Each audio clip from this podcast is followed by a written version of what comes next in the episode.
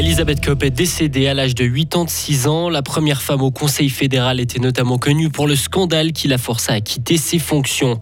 Un Suisse ayant combattu en Syrie a été acquitté par un tribunal et lui par contre a été inculpé, l'homme qui aurait fait fuiter des documents confidentiels américains. Et pour ce qui est de la météo, ce week-end sera maussade avec des averses intermittentes. Température aussi fraîche, hein, de 8 à 10 degrés au maximum. Le, le journal avec Hugo, je vais aller trop vite. Le journal avec Hugo Savary. Bonsoir. Bonsoir Jonathan, bonsoir à toutes et à tous. La politique suisse perd une de ses pionnières. Elisabeth Kopp est décédée à l'âge de 86 ans des suites d'une longue maladie. Elle est connue pour avoir été la première conseillère fédérale en 1984.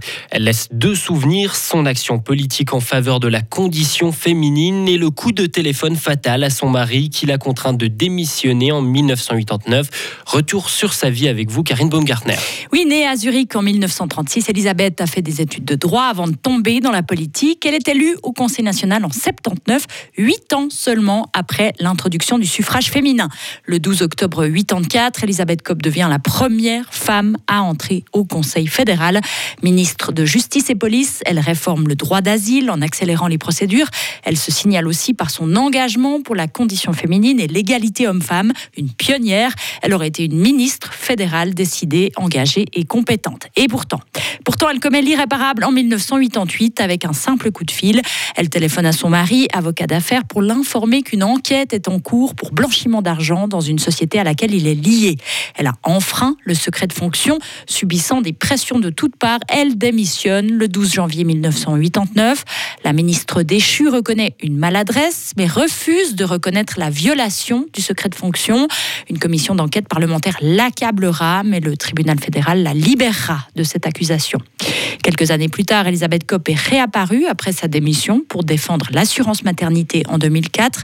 Il y a deux ans, lors des 50 ans du droit de vote des femmes, elle a aussi écrit un livre sur l'affaire qui porte son nom. Et le scandale a même fait l'objet d'un film policier. Merci Karine. Et le PLR lui dit pleurer, une pionnière qui s'est beaucoup engagée pour les idées libérales radicales. Le porte-parole du PLR suisse, Arnaud Bonvin. On est forcément euh, triste et, en fait on pleure son dessert. C'était pour nous aussi une pionnière. C'était la première femme qui a été élue euh, au Conseil fédéral. Elle s'est fortement engagée au fait en faveur de l'égalité entre les femmes et les hommes. Elle a fait durant sa période au Conseil fédéral pas mal en matière de politique migratoire et pour l'asile. On ne peut pas ne pas évoquer son départ brutal, sa démission, contrainte.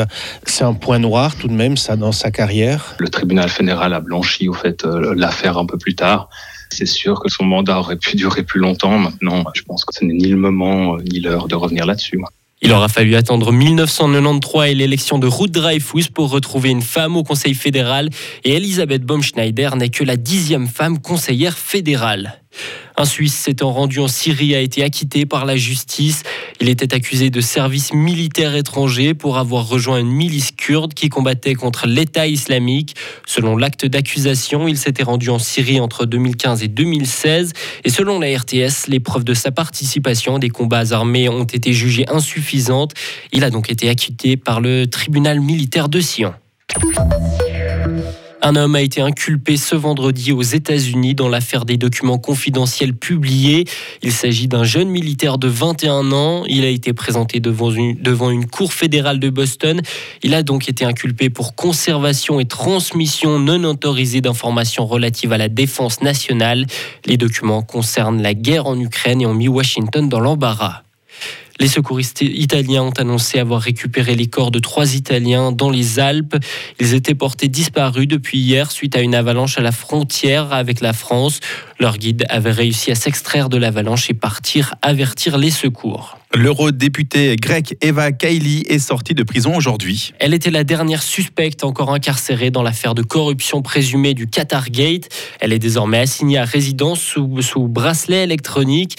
Eva Kaili est soupçonnée d'avoir influencé des décisions du Parlement européen en faveur du Qatar notamment. Les échanges de prisonniers au Yémen ont débuté. C'est la première fois depuis trois ans que les rebelles outils et les forces gouvernementales vont libérer autant de prisonniers, près de 900 selon le Comité international de la Croix-Rouge. Le pays vit actuellement une situation de détente qui suscite l'espoir d'une paix dans ce pays ravagé par la guerre. Et pour terminer, direction Jupiter et ses lunes glacées. Après un report d'une journée à cause de la météo, la sonde spatiale JUICE a décollé cet après-midi depuis la base de Kourou en Guyane. C'est le programme phare de l'Agence spatiale européenne avec à son bord des instruments de mesure suisses. Il va falloir de la patience désormais. La sonde atteindra son objectif en 2031 et de là pourront commencer différentes expériences scientifiques. Retrouvez toute l'info sur frappe et frappe.ch.